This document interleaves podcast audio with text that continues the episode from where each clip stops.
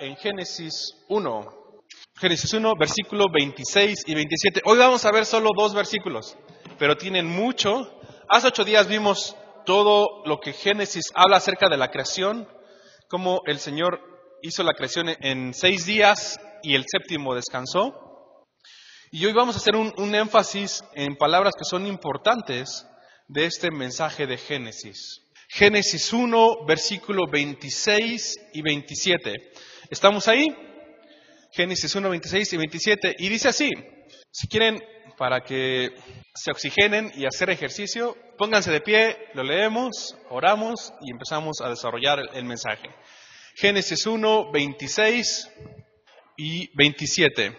Y dice así, entonces dijo Dios, hagamos al hombre a nuestra imagen conforme a nuestra semejanza y señoree en los peces del mar, en las aves de los cielos, en las bestias, en toda la tierra y en todo animal que se arrastra sobre la tierra. Y creó Dios al hombre a su imagen. A imagen de Dios lo creó. Varón y hembra los creó. Señor, queremos aprender de ti, de tu palabra, que el, mensaje de hoy eh, sea guiado por tu Espíritu Santo y dé fruto en nuestro corazón. Tú sabes lo que tenemos necesidad, tú sabes por qué hoy estamos viendo este tema y todo el libro de Apocalipsis sin duda va a ser tu palabra hablada a nosotros, Señor. Y aquí estamos, Señor, queremos ser eh, tierra que pueda dar fruto. Te lo rogamos en el nombre de Jesús. Amén. Pueden tomar su lugar. Entonces dijo Dios, hagamos. Y creó Dios al hombre a su imagen. Esto eh, es el mensaje de hoy. Y creó Dios al hombre a su imagen. Y el texto, y, más adelante podemos ver que Dios había, eh, el contexto es que Dios hizo su creación solo con decir. Y dijo Dios, sea la luz, y fue la luz, como en el versículo 3, ¿no? De Génesis 1.3. Y fue la luz, creó esas partículas, creó esas ondas que combinadas pueden generar la luz, porque Dios es mismo, es luz. De hecho, su palabra dice, Dios es luz y no hay tinieblas en él. Y de su palabra, de él mismo, de su boca salió la luz. Y es, les digo, los científicos están así vueltos locos y estudian y siguen estudiando y hacen doctorados y hay todo un tema. Pero Dios dijo, sea la luz y creó galaxias enteras, creó planetas, creó también los seres vivos, toda la vida biológica que conocemos, los animales eh, marinos, los animales terrestres. Lo que hoy vemos eh, es increíble. Bueno, toda esa belleza la, hizo con el poder de su palabra. Pero cuando llega a la creación, alguien ha dicho, la creación del hombre es, es, es la joya de la creación. Es como la cereza del pastel, así de, el pastel está increíble y se ve ahí un adornito así súper bonito. Es la creación del hombre. Y creó Dios al hombre a su imagen. Verso 26 dice, entonces dijo Dios, hagamos al hombre a nuestra imagen, conforme a nuestra semejanza. Y, esta, y, y si ven ahí en el texto, está hablando plural. Él no dijo, voy a hacer al hombre a mi imagen.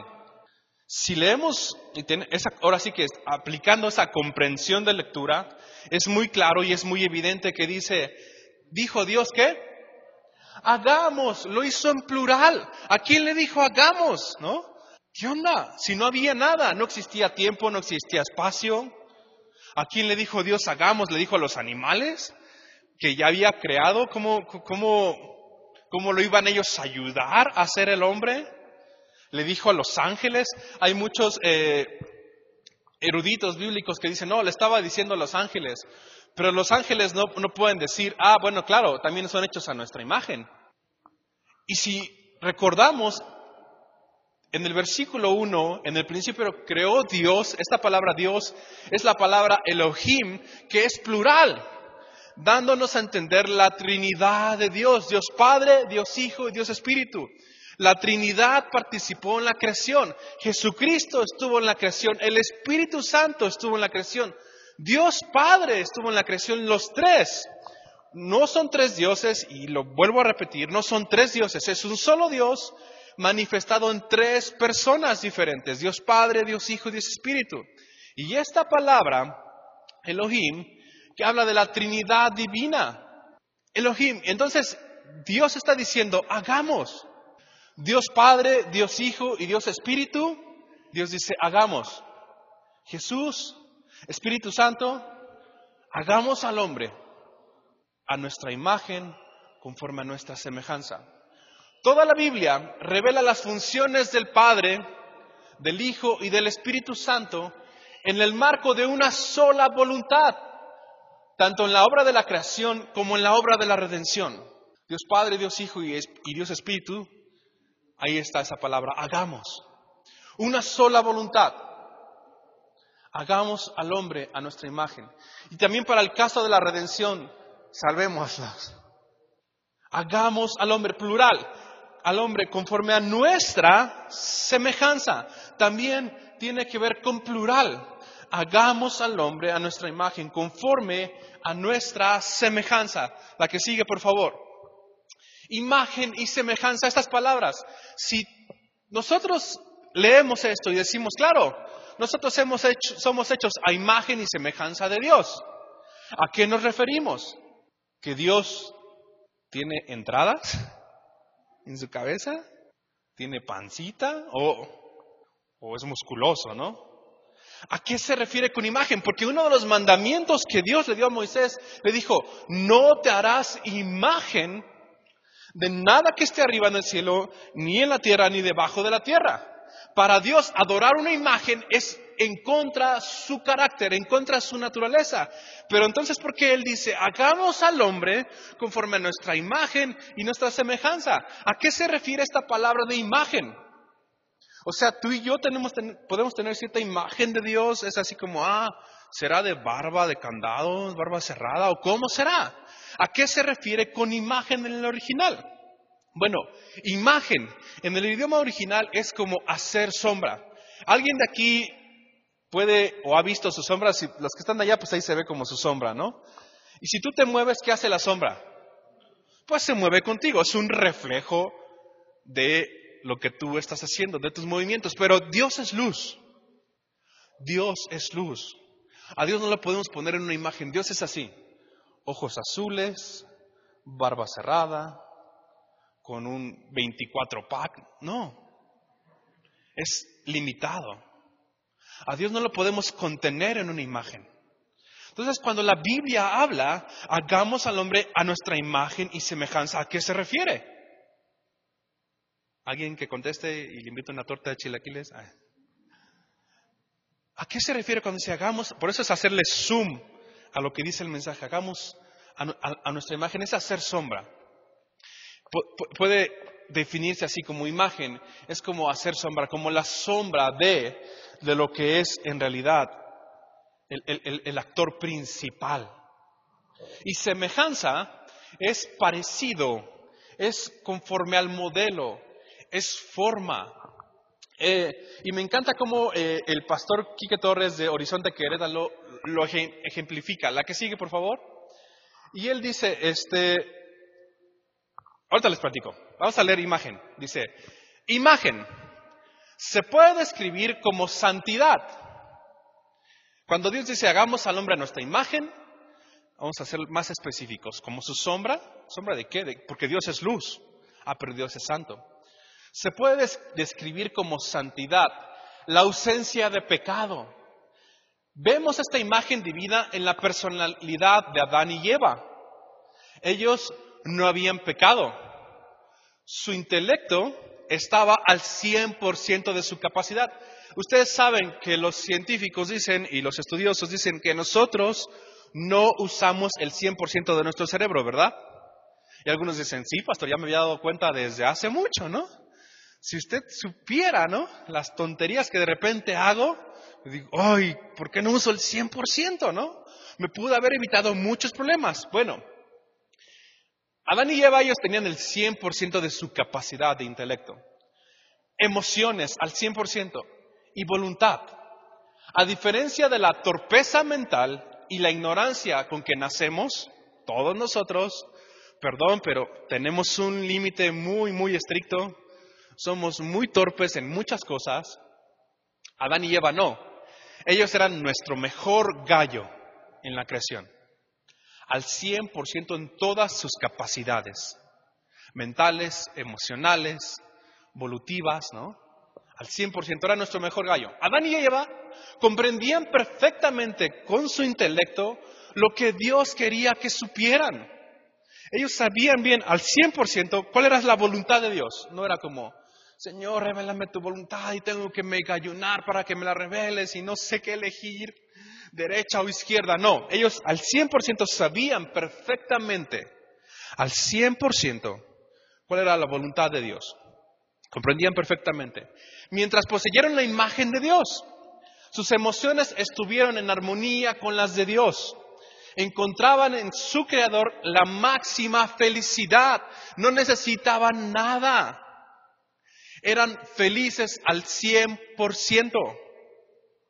Y a diferencia de la rebeldía con que nacemos, la voluntad de ellos estaba en completa armonía con la voluntad de Dios. Ellos estaban en una perfecta armonía con la voluntad de Dios. No había pecado en ellos a diferencia de nosotros. Cada impulso y deseo de ellos concordaba con la buena voluntad del Señor, a diferencia de nosotros. Muchas veces nosotros hacemos nuestra satánica, cochina y sucia voluntad, y no es la de Dios. Adán y Eva estaban disfrutando de la imagen de Dios, de, ese, de esa plenitud libre de pecado del 100% de su potencial. Es difícil entenderlo para nosotros porque solo conocemos gente caída, gente con defectos. Bueno, ellos no. Ellos creados a la imagen de Dios fueron réplicas humanas de Dios. No es que Adán y Eva fueran dioses, fueron una réplica. Y ahí les va, ahora sí. Me gusta cómo lo dice Quique. ¿Se acuerdan, eh, todos aquí como mexicanos, o tuvimos, o ustedes como padres eh, compraron algún familiar, hijo, sobrino, estos rines de luchadores, ¿se acuerdan de esos? ¿Cómo eran los luchadores, no? Ahí les va, les voy a ejemplificar mis juguetes, ¿no? Estaban así, ¿no? ¿Sí o no? ¿Sí? ¿Sí? ¿Todos tuvimos ese juguete? Estaban bien chidos, ¿ah? Eran la réplica de qué? Del luchador, ¿no? Ah, yo tengo al santo. Ah, no, yo tengo Atlantis. Ah, ¿Saben de qué estoy hablando, no? Yo tengo a Octagón, ¿no? Los que tenían más dinero se les movían los brazos, ¿no? Yo no, yo compraba de los que no se movían, ¿no? Y agarraba los barnices de mis hermanas y les pintaba sangre, ¿no? Así como, ah, como en las luchas. Ya está sangrando. Y mis hermanas, ¡ah! Pintó mi Barbie porque les pintaba sus muñecas, ¿no? Porque según peleaban contra ellas. Así jugaba yo. Estaba muy loquito, ¿no? Sanguinario. Pero esa imagen a escala, ese muñequito a escala, es figura del original. ¿Estamos de acuerdo? Nosotros, ahí todos chavas, una imagen del original. Adán y Eva al 100%, ellos fueron a imagen. Debido al pecado, nosotros perdimos eso. ¿Cuántas veces tenemos que llegar con el Señor y decir, perdón, Señor? Esto no era tu voluntad. Este, esta reacción mía, este temperamento mío no era tu voluntad. Así no eres tú, Dios, ¿no? Tú no a la primera dices, ya, lárguense, ya no soporto a nadie, fuera todos. Si así fuera Dios, nadie estaríamos aquí hoy. Pero es debido al pecado que hemos, ha, quedado, no es que la imagen de Dios ya no esté en nosotros, sino ha quedado muy degradada. La imagen de Dios, que Adán y Eva en plenitud la tuvieron poseyeron el 100, por eso les digo, eran nuestro mejor gallo para hacer la voluntad de Dios, para honrarlo en total plenitud y abiertamente, y lo vamos a ver cuando lleguemos a ese pasaje en Génesis, abiertamente pecaron en contra de Dios. No es que ya no supieran, ah, no sabíamos que esta era tu voluntad. Ah, fue un error, Dios. No, no, abiertamente. Fue, por eso, eh, los teólogos dicen, el pecado de Adán y Eva fue un pecado de alta traición. Ellos conscientemente estaban traicionando a Dios, con que Dios dijo que no comieran. Y, ¿Por qué? Claro que se me antoja este mango, petacón, jugoso, me lo voy a echar. Si con eso voy a tener acceso a ser como Dios, Pues claro que me lo he hecho. No, no fue un pecado de inocencia, ay, inocentes, pobre Adán y Eva, ¿no? No, fue un pecado de alta traición, porque al 100% de su capacidad, con el 100% de su capacidad celebrada, decidieron ir en contra de la voluntad de Dios. La que sigue, por favor. Imagen se puede referir a esto, a su santidad. Semejanza. Ok, nuestra vida fue diseñada para ser la imagen representativa del Creador, ese pequeño luchador, a nuestros límites del Creador. Dios bueno, Creador, es poderoso, es justo, es paciente, es perdonador y una larga lista de atributos. Ok, ¿cómo puedes saber que Dios es perdonador si tú no has sido perdonado o si tú no otorgas perdón? Nosotros como hechos a la semejanza de Dios podemos compartir... Eh, los teólogos le llaman los atributos compartidos de Dios. Hay atributos que tú y yo no tenemos que Dios no compartió con nosotros. Por ejemplo, un atributo que Dios no compartió con nosotros, en esta imagen y semejanza de Él, es la omnisciencia. Nosotros no lo sabemos todo.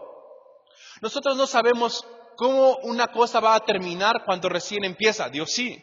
El conocimiento anticipado. Nosotros no somos todos poderosos, ¿o sí? No, por supuesto que no, pero son atributos que solo le pertenecen a Dios. El ser omnipotente, el omnisciente.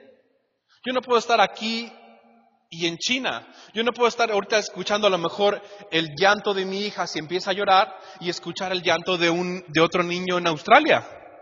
No soy Dios. Son atributos que solo son exclusivos de Dios. Y qué bueno. y qué bueno. Porque si no seríamos como esa película, ¿la vieron de Jim Carrey, de Todopoderoso? Que el cuate, según es Dios por una temporada, y Dios le dice, ah, ¿quieres ser Dios? Va, te doy chance, vas a ser Dios, ¿no? Y de repente hasta le pone una computadora, ¿no? Y llega la computadora y le llegan un buen de peticiones. Y él está desesperado, dice, ¡ay, no, qué difícil es ser Dios, ¿no? Todas las oraciones, y está así en su mente de, ¡ah! Escucho miles, millones de voces, ¿no? Y, dice, ¿qué es eso? Pues son las oraciones, ¡ah, no! Me van a volver loco, ¿no? El cuate hace un sistema operativo, pues como según Dios lo inventa, y está desesperado y dice, ¿saben qué? Le pone a su sistema operativo, contestar a todo que sí. Y ese día, según en la película, muchísima gente se gana la lotería, porque mucho Señor que me gane la lotería, que me gane la lotería, pone a todo que sí y se la ganan. Qué bueno que nosotros no tenemos esos atributos de Dios Todopoderoso. Él sí. Él puede escuchar mi oración y al mismo tiempo escuchar la tuya. Él puede solucionar mis problemas como los tuyos. Él puede revelarme su voluntad específica para mi vida, pero también revelársela a ti es todopoderoso. Esos atributos tú y yo no los tenemos, por eso digo, qué bueno que no los tenemos. Pero hay, hay, otros atributos que son los atributos compartidos de Dios, que por supuesto nosotros podemos ser gente que da misericordia, porque Dios es misericordioso.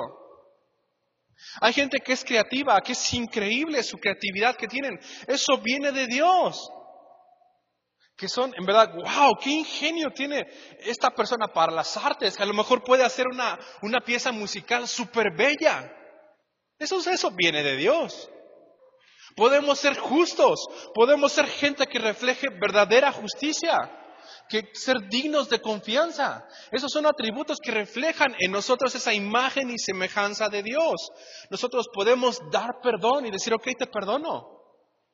La que sigue, por favor. Pero, que quede muy claro, y quiero ser muy honesto en esto, Génesis 1 viene hablando de la creación de los animales terrestres, marítimos, ¿no? las aves de los cielos, pero como dijimos, la joya de la creación fue el hombre. Dios formó al hombre del polvo de la tierra. Y acompáñenme para eso, para hacer énfasis en eso, a Génesis, ahí mismo, en el capítulo 2, versículo 7. Y dice así, entonces Jehová Dios formó al hombre del polvo de la tierra, Dios metió sus manos y sopló en su nariz aliento de vida y fue el hombre un ser viviente, un alma viviente. ¿Cómo formó al hombre? No solamente dijo, sea el hombre y se desarrolle en sus ojos, se desarrolle su nariz, se desarrolle sus brazos, su, abdomen, su pecho, no. Lo formó. ¿Podemos regresar rápido a la primera imagen? Nada más como para una imagen así eh, usada. Dios formó al hombre de la tierra. Puso sus manos en nosotros, siendo polvo siendo barro. Dios formó al hombre, se inclinó y nos formó. No, él lo pudo haber hecho con solo su decir, nos pudo haber creado, pero no. Usó sus manos y nos formó. Gracias. Entonces, somos esa joya de la creación, somos muy diferentes a los animales. Por eso este texto bíblico de Génesis tumba todas esas teorías de la evolución que venimos ahí, porque éramos ahí, como ya dijimos, ¿no? un ajolotito que le fue creciendo la colita y luego le salieron como patitas y luego ya no eran patitas y ya fueron manos y aprendió a respirar fuera del agua y luego ya empezó a caminar y después de que caminó pues se le salió pancita y se le antojaban los plátanos y aprendió a escalar los árboles y después de que ya escaló los árboles, eh, pues le fueron saliendo las orejas, ah, y es conocido como el mono, ¿no? Y de ahí venimos, mi tatarabuelo era un monazo, ¿no? Era un gorilón. No, la Biblia tumba esos argumentos que tú y yo seguro estudiamos en cierto momento, con este famoso libro, de, el libro de los orígenes de Darwin, la teoría de, los orígenes, que según Darwin fue a esta isla y que descubrió, oh, aquí hay una megadiversidad y hizo sus teorías. No, la Biblia es muy clara, no, Dios formó al hombre, lo hizo del polvo de la tierra, puso sus manos y sopló en su nariz y le dio aliento. Somos muy diferentes a los animales, aunque a veces nos comportamos como animales. Como diría el hermano Luis Miguel, no sé tú, pero yo no dejo de pensar. A veces soy muy animal. Y mi esposa va a decir adentro, amén, ¿no? Sí, yo vivo con él. Pero no venimos del mono, al menos bíblicamente no. Si tú quieres creerle a Darwin, créele. Y sí, yo me siento más mono que humano, que he hecho la imagen y semejanza de Dios, pero no. ¿Por qué razón? Primero, el hombre es muy superior a cualquier animal por punto número uno, por su razón, por el razonamiento que tenemos. Le permite considerar los distintos factores o aspectos de cualquier, de cualquier cuestión con el fin de llegar a deducciones claras. Tú lo sabes. Tú razonas para tomar decisiones en tu familia, para tomar decisiones de trabajo, para tomar ciertas decisiones, usas tu razonamiento. ¿Cuándo has visto que tu perro esté ahí? ¿Y ahora qué te pasa, Firulais? Es que no sé. Es que me gusta la pastora alemán, ¿no? A la vez ladra, ay. Pero cuando veo a la, de la calle, ¿no? A la coliente, híjolas, es que no sé cuál de las dos me gusta más, ¿no? ay, Firulais, pues medita bien, ¿no? Para que decidas cuál de las dos, ¿no? con cuál vas a tener cachorritos. Eso no pasa. El cuate le le llega el olor y andan brama, ¿no? Y los que hemos tenido perros de, no lo dejes salir, ¿por qué? Porque andan brama. Y cuidado salga porque se cruza con la primera que se le aparezca, ¿no? Nosotros no. Nosotros tenemos racionamiento tomamos decisiones, las meditamos una y otra vez. Eso nos hace muy superiores a toda la demás creación. Tenemos razón, razonamiento, que a veces no lo usamos, a veces actuamos y luego decimos, ay, perdón, pero decimos, ¿cómo? Qué burro. Me puse bien animal, ¿no? Actué y luego pensé. No, como creación tenemos eso. Dios lo puso en nosotros el razonamiento. ¿Cómo explicar esta superioridad intelectual del hombre si se niega su origen divino? ¿Cómo explicas eso? No hay evidencia alguna que justifique la hipótesis de que la inteligencia puede desarrollarse a partir de la no inteligencia. Hay personas que dicen, ah, fue un accidente cósmico y de ahí se hizo todo un, eh, un relajo, pero entre ese relajo de ese accidente cósmico, ¡pam! Un animal que viene del chango, que es pensante, que es inteligente, que puede desarrollar este tipo de aparatos, que puede desarrollar tal tecnología que pueden llegar a la luna. ¿Cómo puedes decir en esa hipótesis, de la no inteligencia sale inteligencia. Tú y yo, si no, si no lo sabías, tú y yo, a lo mejor nadie te lo había dicho, a lo mejor tu esposo lo único que te decía, eres una sonza. O le decías tú a tu esposo, eres un inútil, como decía Paquita, ¿no? Pero que tú y yo somos personas inteligentes, porque Dios nos creó. En verdad, dentro de nosotros hay inteligencia.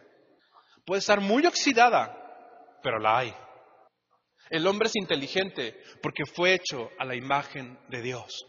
Tú y yo somos seres inteligentes, tú y yo podemos usar la inteligencia para el bien, para ser útiles para Dios. El que sigue, ¿por qué somos superiores con, la creación? ¿Por qué somos esa joya? Porque Dios nos hizo, puso en nosotros un sentido estético que le permite apreciar toda clase de combinaciones de forma y color, admitiendo algunas cosas como hermosas y considerando otras como feas.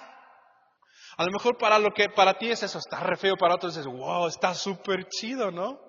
O a lo mejor una combinación de ropa para ti de, wow, está bien de lujo y para otros es de, ¿quién te combinó hoy?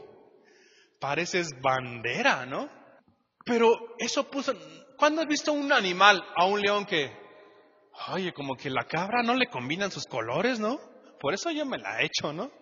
porque está re feo su combinación. No. Dios puso eso en nosotros, aún esas cosas en nosotros, para determinar qué es hermoso, qué es feo. Para determinar, oye, qué, bonitas formas de ese edificio. ¿Cómo le, ¿Cómo le hizo este arquitecto para darle esta inclinación? Tú lo sabes, cómo adornas tu casa. Ah, me gusta que este cuadro esté ahí porque, y cómo le da la luz porque entra con la ventana. Ay, se ve tan bonito mi cuadro ahí. ¿no? La foto de ahí de, mis padres, qué bonita se ve. ¿Cuándo has visto que un animal haga eso? En este don el hombre puede reconocer agradecido la bondad de Dios hacia él. La que sigue, por favor. También somos superiores porque tenemos una libertad moral, porque la escoge entre acciones alternativas, calificando esta como buena y la otra como mala. Tenemos una moral. Sin esta libertad que entraña la obligación moral, el hombre no puede ser hombre hecho la imagen y semejanza de Dios. Tenemos en nosotros esa libertad moral. Y esto es como un argumento muy fuerte para los eh, que no creen en Dios. Porque muchos dicen, no, no, yo no creo que Dios exista, yo sí creo que venimos de la evolución, y sí, yo sí creo que venimos del mono, que fuimos un ajolotito y fue aprendiendo a respirar fuera de la tierra y después de ahí del mono y del mono pues es mi tatarabuelo y estoy orgulloso. Mi abuelo era King Kong, ¿no? Eh, está chido. Y no creo en Dios, Dios fúchila, no existe. Es un consuelo para los tontos. Ok. Entonces, ¿quién puso en el hombre esa capacidad moral de decir qué es bueno y qué es malo. puso, ¿Quién puso en el, hombre eso? Porque si fuéramos como un animal, pues un perro se cruza como con 20, pero tú no puedes andarte cruzando con 20. Es el esposo para la esposa y la esposa para el esposo. Hay esa calidad moral en nosotros. Muchos la han perdido. Claro, que vemos en este mundo la ha perdido. Ahora sí, como dicen, en este mundo ya no hay moral. Pero ¿quién puso en el hombre esta cualidad moral? De, decir qué es bueno y qué es malo. Si venimos solo de un animal que evolucionó. Porque yo podría pararme aquí y decir, a mí me gustan los niños. Sí, los niños. De cinco años para abajo. Y quiero ser novio de ellos. Que ellos sean mi pareja. ¿Qué, qué dirían ustedes? Ataquen lo pervertido si su moral está no tan dañada, ¿verdad? Y que yo les diga, no, vayan, yo les cuido a su hijo, vayan al cine, ¿me lo dejarían? ¿Quién puso esa moral en ustedes? Que un señor no puede ser novio de un niño de cinco años. no puede tener relaciones sexuales con un niño de 5 años o de 11 o de 12. ¿Por qué? Porque es antinatural, porque no es el diseño original. Dios puso esa moral en nosotros. Hoy en día, claro que en la sociedad se ha perdido, pero somos hechos a la imagen y semejanza de Dios. Dios puso esa capacidad de determinar, no, eso no es bueno. Eso no es bueno, aunque todos digan que es bueno, no. Conocemos el origen. Conocemos el origen. Otra cualidad que tenemos nosotros que nos hace diferentes al resto de la creación. La que sigue, por favor. Ahí están, les presento a mis abuelos. Eran súper lindos. Sí, nos parecemos, ¿no? Ahí está mi abuelito. Al principio mi abuelo era bien chaparrín, ya después fuimos creciendo, ¿no? Eso es lo que enseñan en los libros de texto. Del origen de las especies de esta persona de Darwin, ¿no?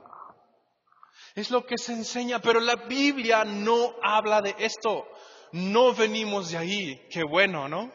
No venimos de ahí, no fuimos como evolucionando, porque si así fuera la verdad es que vamos más en decadencia que evolucionando. Como está nuestra sociedad hoy en día, vamos en decadencia, teniendo esa perversión. Y este ejemplo moral que les di, ya les he dicho, yo vi un video de una persona, una mujer que se para, hay una serie de conferencias que se llaman eh, las TED, creo que son TED, son como conferencias que hablan de todo, de tecnología y todo. Pero una mujer ahí se paró y está hablando. Tengo un amigo que es un hombre de más de 30 años. Y él le da vergüenza manifestarse en la sociedad porque a él le gusta una niña de 11 años. Y quiere que, que esa niña quiere tener relaciones sexuales con esa niña, pero tiene 11 años. Y, y él le cuesta trabajo que la sociedad no acepte que a él le gusta esa niña y quiere casarse con esa niña. Está hablando de un pedófilo. ¿Qué es un pedófilo? Alguien que tiene una atracción sexual por los niños. Y ese video está en internet, está en nuestros días. Y esta mujer, tratando de ver, de presentar a esta persona como alguien inocente, con un amor puro, por una niña. Quieren quitar lo malo de la pedofilia, quieren que se vea normal. Porque hoy en día ya nuestra sociedad ya ha querido presentar como normal que a un hombre le guste a otro hombre y se casen y tengan relaciones entre hombres y mujer con mujer. Pero también el, paso que quieren dar es ese. Pues si, si, si tú, barbón, te gusta una niña o un niño, ¿qué tiene de malo? Es amor. Hasta está gacho platicar esto, ¿no? Es como, ay, pastor, venimos a escuchar la palabra, no cochinadas. Vamos en decadencia. Esta humanidad va en decadencia. Claro que cuesta entender hoy en día cómo es la ser la imagen y semejanza de Dios. ¿En dónde quedó en estas personas esa imagen y semejanza de Dios? ¿Dónde quedó? ¿A qué sigue? Entonces, ellos no son mis abuelos, era broma, no son, de ahí no vengo. Otro punto, el hombre es superior a la creación por nuestra capacidad de buscar y relacionarnos con Dios. Nosotros tenemos esa capacidad de buscar y relacionarnos con Dios. Por eso en este tiempo podemos cantar, cuán grande es Dios, cuán grande. Sí, claro, yo con mi intelecto, con mi voluntad, con mis emociones puedo decir, sí, mi Dios es grande. Antes mis emociones me domaban y decían, no, Dios no es grande. Es más grande mi problema. ¿Cuál es tu problema? Que Lupita me cortó. Lupita, ¿no? Y te dominaban tus emociones y querías cortarte las venas porque Lupita te decía que no. Y muchas veces, yo batallé mucho con mis emociones, créanmelo. Yo, yo sé lo que es encerrarme en mi cuarto llorando por mis emociones y no querer ni comer ni salir. Es horrible cuando tus emociones te dominan. Pero esto es debido a la caída del pecado, porque Dios puso en nosotros esas emociones para manifestar e incluso decir, no, no me dominan, te las rindo, tú eres mi Dios, te voy a adorar, te voy a buscar, voy a dedicar tiempo en tu palabra, me voy a rendir a ti, voy a consagrarme a ti. Tenemos esa capacidad como humanos. La que sigue, por favor. Y me gusta mucho esta pregunta que hacía un grupo de personas, eh, cristianos, amantes de Dios, para definir, para resumir eh, muchas doctrinas de la palabra, la, teología. Y ellos hicieron esta pregunta que es muy importante, eh, es, es, famoso, es conocido como la confesión de Westminster. Les digo, un grupo de, de personas que aman a Dios quisieron definir esto y hicieron esta pregunta. ¿Cuál es el fin principal del hombre? O, lo voy a decir así, ¿cuál es el propósito del hombre? ¿Tú te has preguntado cuál es mi propósito? ¿Te has preguntado cuál es tu propósito? Sí, pastor. Nacer, crecer, reproducirme y morir. Aleluya. ¿Ese es tu propósito? ¿Cuál es tu propósito? O te pregunto, ¿tienes un propósito? No. Desde que mi familia se quebró, todo se vino abajo, ya no tengo propósito. Es más, vine este domingo como, pues voy, como, ah, pues, porque en la noche pensaba tomarme unas pastillas y desaparecer. No hay propósito en esta tierra. ¿Sabes tu propósito? Y estas personas lo definieron así. El fin principal del hombre es el de glorificar a Dios y gozar de Él para siempre. Y hoy, este hoy, está dentro de ese para siempre. Me gusta cómo lo dice el pastor John Piper, la que sigue, por favor. Él lo dijo de esta forma. Ah, bueno, Isaías, está increíble este verso de Isaías. Isaías 43, 7 dice, todos los llamados de mi nombre, para gloria mía, los he creado, los formé y los hice. Tú y yo no venimos del mono, tú y yo somos criaturas. Dios nos creó y bueno, nos creó con un propósito. Todos los llamados de mi nombre para gloria mía los he creado, los formé y los hice. Tú y yo existimos para la gloria de Dios. Cuando viene un pedófilo y dice, a mí me atrae esta persona, tú puedes decirle, no, porque eso va en contra de la gloria de Dios porque Dios no te diseñó para andar violando niños. No, eso va en contra de la gloria de Dios.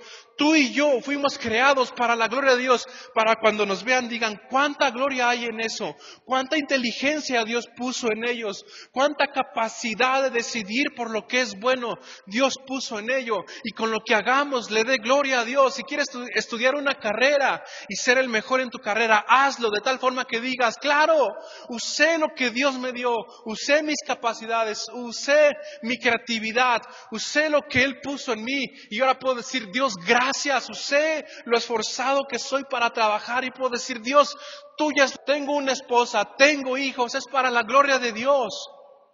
Porque fui a la gloria de Dios, no somos un accidente. No, perdón por decirlo así de esta forma biológicamente, no fuiste el esperma que ganó y dijo, ay, ganó, ni modo, fue un accidente y eras el hijo no deseado. Y aun si te dijeron que eras el hijo no deseado, para Dios no escapa de su control. Todos los llamados de mi nombre para gloria mía los he creado. Tú eres creación de Dios. Y déjame te digo tu propósito por si no lo sabías. Existes, respiras, te mueves, tienes intelecto para la gloria de Dios. Vives para la gloria de Dios. Pero cuando no nos identificamos vivimos para nosotros mismos y somos las personas más egoístas, más hedonistas. ¿Saben qué es un hedonista? Alguien que come donas. Ah, no es cierto. Para que despertaran.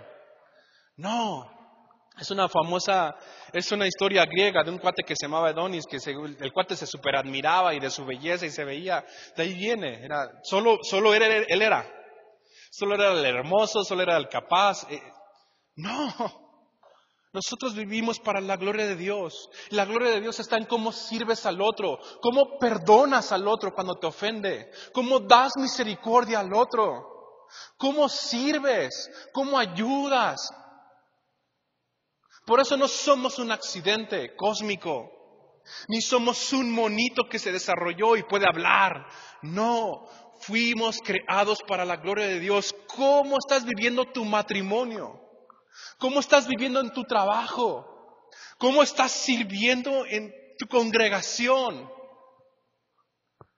No olvides, Dios dice en su palabra muy claro, para gloria mía los he creado, los formé y los hice. Hace ratito decíamos y leía cómo usas incluso los recursos que Dios te da. No, pues claro, necesito distraerme, por eso me compro mi cartón de cervezas y me lo echo y pongo música a todo volumen. Aquí me van a respetar porque yo soy el más chambeador de esta familia y me lo voy a gastar en lo que yo quiera. Gástatelo, pero estás perdiendo para la gloria de Dios para la cual fuiste creado. La que sigue, el pastor John Piper lo define así. Dios es más glorificado en nosotros cuando estamos más satisfechos en Él. Colosenses dice, hablando de Jesucristo, que la verdad, Jesucristo es el mejor ejemplo de ser hechos a la imagen y semejanza de Dios. Él vino y manifestó verdadera gracia. Él vino y manifestó verdadera santidad. Él vino y manifestó verdadera misericordia, paciencia unos con nosotros. Y Colosenses lo dice así. Acompáñenme a leerlo en la pantalla y dice así. No permitan que nadie los atrape con filosofías huecas y disparates elocuentes que nacen del pensamiento humano y de los poderes espirituales de este mundo y no de Cristo. Pues en Cristo habita toda la plenitud de Dios en cuerpo humano. ¿Quieres ver a alguien que ejemplificó perfectamente que ser hecho a la imagen y semejanza de Dios fue Cristo caminando aquí en esta tierra? De modo también de modo que también ustedes están completos mediante la unión con Cristo, quien es la cabeza de todo gobernante y autoridad. ¿A qué sigue? Cristo es la imagen del Dios invisible. Él ya existía antes de que todas las cosas fueran creadas y es supremo en toda la creación, porque por medio de Él Dios creó lo que existe en los lugares celestiales y en la tierra. Hizo las cosas que podemos ver y las que no podemos ver, tales como tronos, reinos, gobernantes y autoridades del mundo invisible. Todo fue creado por medio de Él y para Él. ¿Hay otro? Él ya existía antes de todas las cosas y mantiene unida a toda la creación. Cristo también es la cabeza de la iglesia, la cual es su cuerpo. Él es el principio supremo sobre todos los que se levantan de los muertos. Así que Él es el primero en todo. Pues a Dios, en toda su plenitud, le agradó vivir en Cristo. Cristo fue 100% Dios y 100% hombre. Si alguien manifestó lo que es ser hecho a imagen y semejanza de Dios sin afectación por el pecado, ese es Cristo. Y cuando tú rindes tu vida a Cristo, puedes reflejar lo que Génesis está diciendo en su plenitud del principio. Somos hechos a imagen y semejanza de Dios, pero ahora es por medio de Cristo. Ahora por medio de Cristo en ti tú puedes perdonar. Ahora por medio de Cristo tú puedes dar amor. Ahora por medio de Cristo tú puedes ser fiel cuando no lo eras. Ahora por medio de Cristo puedes ser justo cuando no eras justo. Por medio de Cristo puedes ser recto cuando antes robabas. Ahora es Cristo en nosotros. A, Dios le agradó que toda su plenitud habitara en Cristo Jesús. Por eso le llamaron cristianos. ¿A quién te pareces? No, pues sí. Yo no me parezco a Cristo, pastor. De hecho, mi apodo es el changoleón.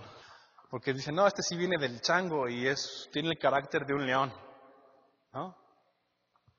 ¿Eres un changoleón? ¿O te pareces a Cristo? A los cristianos les llamaron cristianos por hacer como burla a los del camino. Les decían, ah, esos del camino. Y les llamaron cristianos por primera vez en Antioquía para como, ay, como aleluyitos, como, ay, mira los pequeños Cristos. Pero porque estaban llevando el mensaje de uno solo, que manifestó lo que es ser verdaderamente hecho imagen y semejanza de Dios, Cristo. ¿A quién te pareces? ¿Saben? Quiero ser muy honesto. Por supuesto que mi esposa y yo nos peleamos. Y en una de estas últimas veces que mi esposa y yo peleamos, hablamos con, con Pastor Chris, con mi pastor, y con nuestro otro pastor consejero, que es el pastor Sam Holmbrook. Y el pastor Sam eh, me dijo algo que me pegó y, y se los me voy a abrir con ustedes. Y me dijo, Toño, eres un orgulloso. Y yo, ¿qué te pasa, pastor? Soy pastor como tú. Ahí estamos al nivel, ¿no? Me dijo, eres un orgulloso. Yo, ¿qué te pasa, pastor? Vine a pedir consejo, ¿no? ¿Por qué me dices así? Y me pegó en mi orgullo, por supuesto. ¿Por qué cuando ella hace algo malo tú explotas de esa forma? Algo que no te parece. A lo mejor lo que hizo sí estuvo mal. Pero tú cómo reaccionaste? Pues como chango león, pastor, porque vengo del chango, ¿no? Y soy bien león. Nomás búsquenme, ¿no? Y fue de, es cierto. Me dijo, medita en Filipenses 2, ¿no? En la humildad de Cristo. ¿Tú a quién te pareces? ¿Eres la hermana changoleona? ¿O eres más changoleón que otra cosa? ¿Cómo está tu matrimonio? ¿Cómo, ¿Cómo amas y cuidas a tu esposa? ¿Cómo amas y cuidas a tu esposo? Tu matrimonio puede ser una imagen de ellos son hechos a imagen y semejanza de Dios. O tu matrimonio sí es como, no, si la evolución existe. Ve estos cuates. Nada más escucha. Sí, claro. Hasta por una banana se pelean. Por supuesto. ¿Cómo es tu vida? ¿Estás reflejando imagen y semejanza de Dios? Porque fuimos hechos a la imagen y semejanza de Dios. El pecado la denigró, pero no quiere decir que no esté. En Cristo podemos recuperar el original. ¿A quién te quieres parecer? ¿Cómo reaccionas en tu casa? Porque, es verdad, aquí en la iglesia, pues sí, Señor, aleluyita, sí, amén, te amo y buena onda con todos, pero ¿cómo reaccionas? ¿Cómo es tu fruto en tu hogar? ¿Cómo es tu fruto? No, porque no sabes con quién, estoy casado. Ella sí es una changolona, ella sí viene de la evolución, te lo prometo. Ay, tú, Cristo es la imagen del Dios invisible. Jesucristo dijo, separados de mí, nada podéis hacer para volver al original, para ser ese modelo a escala, sin defectos, necesitamos a Cristo. Ser esos brazos que den compasión. Ser ese corazón que da perdón y recibe perdón. Ser esa persona que no ve a los demás como inferiores, sino que sirve. Cristo vino a reflejarnos a Dios caminando en la tierra, lleno de gracia y lleno de verdad. Pregunta, ¿eres cristiano? ¿Por qué eres cristiano? ¿Por crees que por venir el domingo acá? A los cristianos les llamaron cristianos porque les dijeron, ajá, era un pequeño Cristo, que el Señor forme su imagen en nosotros. ¿Oramos? Señor, te necesitamos tanto. Perdónanos por comportarnos como si viniéramos del mono. Perdónanos por tratar a nuestro esposo, a nuestra esposa, como si nosotros viniéramos del mono, por ser un mal ejemplo a nuestros hijos, si así ha sido, por ser un mal ejemplo a nuestros familiares, a los congregantes, a otros, por no saber a tratar a otros con humildad. Reconocemos que a causa del pecado, ser hechos a tu imagen y semejanza a Dios quedó muy distorsionado, pero enviaste a Cristo, lleno de gracia, lleno de verdad. Y reconocemos que queremos vivir lo que tu palabra dice, el que está en Cristo es nueva criatura. Señor, queremos estar en Cristo. Queremos ser nuevas criaturas. Tú sabes nuestro, temperamento, Dios. Tú sabes nuestro egoísmo. Que la gente vea lo glorioso que tú eres. Que como de algo tan defectuoso tú puedes sacar algo ejemplar. Te ruego por cada uno de los que estamos aquí, Señor, por cada matrimonio que está aquí, Señor, que hagas tu obra, que la gente cuando ve esos matrimonios puedan ver tu imagen y tu semejanza. Que cuando nos ven en lo individual, en nuestros trabajos, puedan ver tu imagen y tu semejanza a Dios. Perdónanos si hemos sido unos malos representantes de tu imagen y de tu semejanza a Dios. Úsanos, te ruego que nos uses y nos santifiques en tu verdad. En el nombre de Jesús.